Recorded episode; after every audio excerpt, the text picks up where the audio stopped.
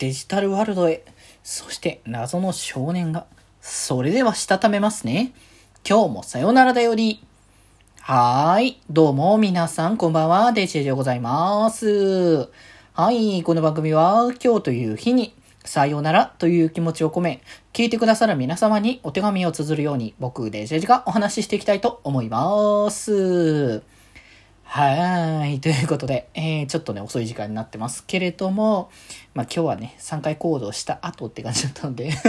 本当はね、その前に撮ろうかなって思ってたんですけど、ちょっとね、時間がちょっとタイミング的に撮れなかったんで、まあまあまあまあまあ、ちょっと後にね、撮りましょうって形だったんですけれども、えー、メッセージいただきましたね。えーと、すやくんからいただきました。ありがとうございます。えー、フルーツパーラーいいですね。ということで、フルーツパーラーね、あの、行ってパフェ食べていいなって話をね、してたんですけど、えー、僕もフルーツ大好きですってことでね、いいね。フルーツやっぱ美味しいよな で、自分の一番好きなフルーツは何ですかって。これからの時期は桃が食べ頃か。あーですね。ってことで、あと桃もいいな確確かに。えー、でもなんだろう。何のフルーツがいいかな。なんか劇的に好きとかうんぬんは置いといて、みかんはやっぱ冬場に食べたいよねっていうのは結構ある。うん。みかんはやっぱなんだかんだこの時期だから食べたいよねって出てきちゃうのはあるんだよね。あとね、いちごがね、あれなんだよね。まあ、そのまま食べるのが好きっていうか、あの、いちごに練乳をかけて食べるのがすごく好き。なんか、あの、実家にいた頃に、その、いちごとかたまにね、買ってきてくれた時に、あの、練乳とかかけて、それと一緒に食べるとすごいね、甘さと酸味とがすごくね、いい塩梅になってて、めちゃくちゃ好き。だからなんか、ケーキのいちごよりも、僕はその、そのままのイチゴを買ってきて、それに対して練乳かけたりとかして食べるのが好きかな。うん。って感じかな。僕の好きなフルーツって感じ。あんまフルーツ、そうね。だからパフェにつけるフルーツっていう意味だとそうっていう感じじゃないかもしれない。でも桃は食べたいな。そういう意味だと。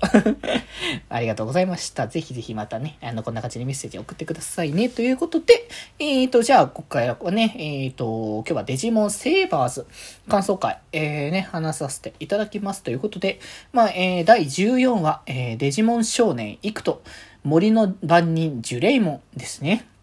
はい。ということで、まあ、前回、一応もね、その、完全体進化を遂げて、メルクリモンがこう、脅威っていうことで、デジタルワールドへ向かうぞって話になったところで終わったんですけど、そこでね、えっ、ー、と、物語の、こう、一つのね、謎の部分が溶かされるっていう感じで、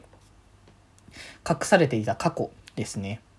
昔だったがそのデジタルワールドの調査をあのしに行った時の話ってところで、まあそんな中でね結構大変な状況下になってたところに、まあ助けをそのね、的確な指示をしてくれたおかげで助かったっていうところで、それがまさかのマサルの父だったということで、大門卓が登場したということで、まあもともとデジタルワールドっていうもの、デジモン自体にこう、マサル以前にもそもそもデジモンが関わっていたっていうね、まあだからアグモン見てもね、あの、マサルの母親は、あの、その状況を知ってたからこそ全、そこまでびっくりしなかったっていうところ。まあ普通びっくりするよね。こんなどでかい ものが現れたら、それはびっくりするよなって思うけど、そうじゃなかったのはもともと知っていたからっていうところで、まあね、だからまあ戻ってこれない、デジタルワールドから本当に戻ってこれない可能性が出てきてる。まあ事実、現に、マサルの父親は戻れてないからっていうところで、まあそれでもね、みんな、思いをね、一つに、あの、デジタルワールドへ行ったんだけど、まあ、そんな中でデジタルワールドに向かったら謎の少年がね、人間の少年が現れるということで、出ますね。こう、これは、このキャラは現状では敵ですけど、今後ね、メインで関わってくるキャラのね、イクトですね。まあ、前回の、えー、ファルコモン出てきてたファルコモンのパートナーっていう形で、ね、まあ、幾度のね、まあ、中の人の話になっちゃうけど、ね、今度の02の劇場版では久々に幾度の、えー、中の人である、釘宮理恵さんが、あの、やる新しいキャラクター、ウッコモンがね、02の劇場版では登場するってことで、まあ、果たしてどんな感じのね、あの、キャラクター性なのか、そこも気になるけど、僕だからなんかね、釘宮理恵さんのイメージ結構ツンデレとかこう、高飛車とかそういう系のキャラクター、可愛い系の女の子のキャラクターのイメージが結構周りの人たちに多いのかなって感じがするけど、僕割と行くと見てたから、少年系の方が結構イメージの中では結構強かったんだよね。あの、組宮、釘宮さんの。うん。だからなんかそこで、なんか懐かしいな、その当時のことを思い出すんだって感じだったけど。